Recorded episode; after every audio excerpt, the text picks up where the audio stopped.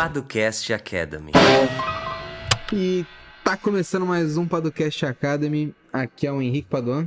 E aqui é o Lucas Certo. Boa! Mais um episódio aqui se iniciando. Uh, para quem tá chegando agora e ainda não nos conhece, nós somos os fundadores da Paduan 7 do Jurídico por Assinatura, que é uma plataforma que oferece proteção jurídica para startups e empresas de tecnologia. Então, se você quiser conhecer um pouquinho mais do nosso modelo de negócio, o que está incluso, uh, quais os valores dos planos, como que assina, é só entrar no link que vai estar tá aqui na descrição, juridicoporassinatura.com ou juridicoparastartups.com, você também vai cair no nosso site. E caso a pessoa fique com alguma dúvida ou queira bater um papo com a gente, o que, que ela pode fazer, Seta? Ela pode agendar uma reunião online gratuita com a gente. Nossa agenda é aberta e você pode acessar no mesmo site que o Henrique falou, no juridicoporassinatura.com ou então no paduanceta.com.br agenda. Tem lá o link para a nossa, é, nossa agenda, com o calendário, você escolhe o melhor dia e horário para você e bate papo com a gente, né? Tira a sua dúvida jurídica. Tem gente que tira dúvida de negócio, né, Henrique? Exato. Hoje em dia o jurídico está muito ligado com a questão negocial em si, modelo de negócios, etc. Tudo isso influencia. Então, às vezes, alguém que está começando sua startup nem tem uma dúvida jurídica específica. Ah, estou contratando alguém e tenho uma dúvida. Não, às vezes só quer bater um papo. Meu modelo de negócio faz sentido, é, enfim, como a parte jurídica pode influenciar positiva ou negativamente, será que ela me ajuda ou não? Então, até isso, né? Tá, tá na, na parte inicial, acha que é muito cru, marca um papo com a gente, conta de sua ideia de negócio. É, só não vai obrigar a gente a assinar o um NDA, né, Henrique? Porque não é necessário.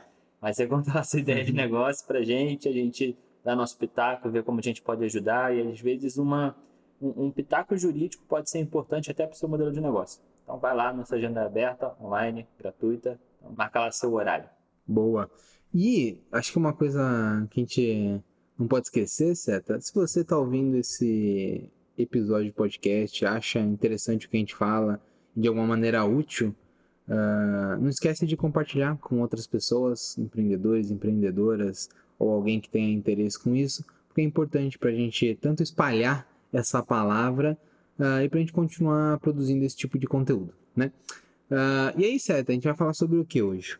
Hoje a gente vai falar sobre o fim da Irelia. Hum. O que aconteceu, né? Muita gente conhece a Irelia ou Ireli. Ireli também. Né? A gente ouve falar das duas formas, você fala da forma que você bem entender, porque ninguém paga suas contas, mas é, é o fim. É o fim da Irelia no Brasil como isso pode impactar você ou seu negócio, se é que vai impactar, enfim, o que, que aconteceu, né? Deixa eu explicar um pouco sobre isso aqui de maneira bem, bem direta e é isso, né? É isso, bora pro episódio então.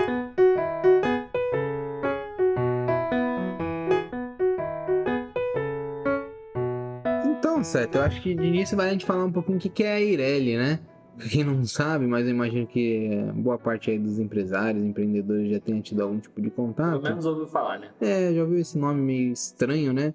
Mas o que é uma EIRELI? Uh, a EIRELI é uma sigla que significa Empresa Individual de Responsabilidade Limitada, né?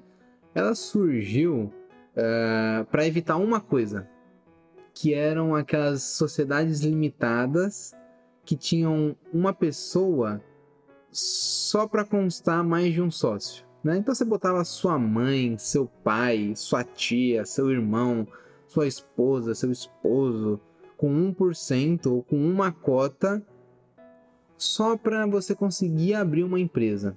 Né? Porque você não poderia ser sozinho, já que entendia-se a sociedade como uma, uma, um grupo de mais de uma pessoa. Né?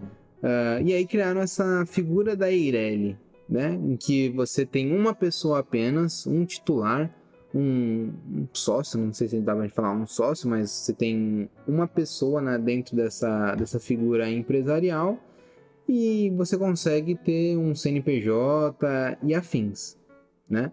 Uh, só que ela tinha um problema, né, Seta? Que era a questão relacionada ao capital social. Uh, não sei por que motivo fizeram isso, né? Porque não faz sentido algum. Uh, existe uma determinação na lei uh, que diz que a Eireli tem que ter um capital social de pelo menos 100 salários mínimos. Né? E a gente já falou sobre capital social aqui, nós temos alguns episódios falando sobre isso, né, certo? Uh, mas significa que o sócio, o empresário, ele estaria obrigado a um capital social de 100 salários mínimos. O salário mínimo tá quanto agora, certo? Mil, mil e pouquinho, né? É, mil cento e alguma coisa. É, então a, a pessoa ela vai ficar obrigada a, com, com dívidas contraídas ali da, da empresa, uh, a pelo menos 100 mil reais, uhum. né? O que é muito estranho quando você compara com uma sociedade limitada com duas pessoas, que o capital social é 10 mil reais. Sim. Né? Uh, e aí eu acho que esse foi um dos motivos da, da Ireli não, não pegar muito bem, né? Era meio que uma obrigação quando não tinha jeito, né? Uhum. E você vê que você falou que a ideia é você, você tirar esse, essa sociedade limitada, por exemplo, que tinha dois sócios, um com 99%, outro com 1%, minha mãe, meu tio, só para constar aqui para eu conseguir fazer uma limitada, por exemplo. E a gente sabe que a Ireli não deu certo a partir do momento que até hoje a gente vê pessoas que têm uma limitada, uhum. que tem lá, ah, não, sou eu e mais essa pessoa não pode ignorar, sou só eu. Né? Então, assim, a partir do momento que a gente vê isso acontecendo com frequência, é, até hoje as pessoas falam isso com a gente, é, a gente vê que a Irene não funcionou, enfim, não deu certo, não pegou. Hum. né? né? O famoso não pegou. Então, assim, é, realmente não funcionou bem. E aí a gente teve um agravante, isso foi um agravante, talvez tenha sido uma coisa boa, né? Que foi o surgimento da limitada, né? da sociedade limitada unipessoal. Né? E aí, isso foi, foi 2019? Já estou perdido no tempo. Eu acho que sim. Se não me engano, foi por volta de 2019 que aí a gente começou a ter a possibilidade de é, uma sociedade limitada com apenas um sócio, um titular uhum. né, é, daquela empresa. E aí isso eliminou até a a necessidade daquela pessoa que chamava lá seu tio, primo, prima para ser sócio com 1% ou só uma cota, é, ele não precisava mais, porque ele podia ser o único sócio e sem a necessidade de ter esse capital social grande, como é no caso da Ireli. Uhum. Então, acho que a partir daí esvaziou mesmo, né, Henrique? Para que a Ireli, a Ireli, se eu tenho uma limitada no pessoal? Faz sentido? Exato. A, a Sociedade Limitada Unipessoal, que agora estão chamando de SLU. SLU, é, eu achei bom, né, esse nome. É, Limitada SA SLU. É, SLU tá, tá bacana. Uh, ela veio na lei da liberdade econômica, né? Que de alguma maneira tentou desburocratizar algumas coisas, é, melhorar de alguma maneira o ambiente de negócios, né? E a gente já vai entrar né, sobre esse lance de ambiente de negócios. Uh, e ali já meio que estava sepultada a Ireli, né? Na, na prática, né? Só abriria uma Ireli e nós vimos isso acontecer, né, Seta? As pessoas não tendo conhecimento da SLU é. e ainda pensando em Eireli, uhum. né? Então só não só utilizava Eireli quem não tinha conhecimento da SLU, né? Uh, só que aí agora acho que em 2021 foi a decretação formal do fim da Ireli, né, Seth? É, é isso. Então, basicamente, decretou algo que já estava acontecendo na prática, né? No geral, era basicamente quem não tinha muito conhecimento. A gente chegou a ver, mesmo depois da, da estreia, do lançamento da SLU, a gente chegou a ver pessoas que marcaram reunião com a gente, ou cliente mesmo, que estavam falando assim: ah, não, eu vou colocar aqui meu tio como sócio, porque. É me falaram que eu não posso ser o único sócio de uma limitada. E a gente falava, não, agora tem a possibilidade, surgiu a limitada unipessoal, enfim. Em todo esse contexto, é aquilo, né? Chegou ao fim a Eireli, isso de maneira prática. E agora a gente tem o fim decretado de maneira formal, né? Uhum, exato. Uh, e, e esse, essa decretação do fim formal veio na lei que ficou conhecida como Lei do Ambiente de Negócios. Exatamente. Né? Que acho que a gente ainda não falou sobre ela. Que é a Lei 14.195 de 2021, uh, ah, que traz várias outras disposições tratando sobre ambiente de negócio, facilitação de abertura de empresa, que é algo que já é uma, era uma tendência do governo anterior, do Temer. Já haviam surgindo algumas coisas nesse sentido, né? E agora acho que a gente está tá avançando hum, é, nessa trilha. E aí no artigo 41 é, ela fala sobre esse fim, de fato, né, da Eireli. E é engraçado porque as Eirelis elas vão ser transformadas em SLUs pela própria junta, uhum. né? É, você não vai precisar alterar o seu contrato social, o seu ato constitutivo ou quer que seja. Já foi, né, até agora.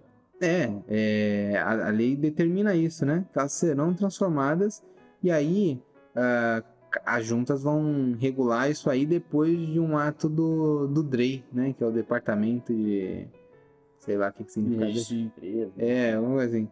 Ah, que disciplina essas questões relacionadas às juntas comerciais e afins, né? Então, se você tem uma Eireli, pode ficar tranquilo que você não vai precisar modificar nada. Uhum. Pelo menos agora, né? A lei diz que vão ser transformadas quase que de ofício, né? Ah, e a partir desse momento você vai ser é, tratado como uma sociedade limitada unipessoal. Mas, pensando bem, certo? Acho que é interessante fazer essa transformação, até mesmo tratando sobre o capital social, né? Uhum. Porque se tem uma ERL, seu capital social é de 100 salários mínimos, eh, se você vai virar uma SLU, você- talvez você não precise desse... Você pode reduzir, né? Exatamente. Você Sim. possa reduzir e pensar em alguns outros tipos de instrumentos para entrada de novos sócios, caso seja necessário. Uhum. É. E a lei fala que você não precisa de fa- fazer qualquer alteração nesse auto constitutivo. Beleza, não precisa, mas você pode, né? Uhum. Principalmente por conta dessa questão do capital social. Então, ah, se eu não fizer nada, o que, que vai acontecer? Você vai ser transformado em SLU de maneira automática, tá?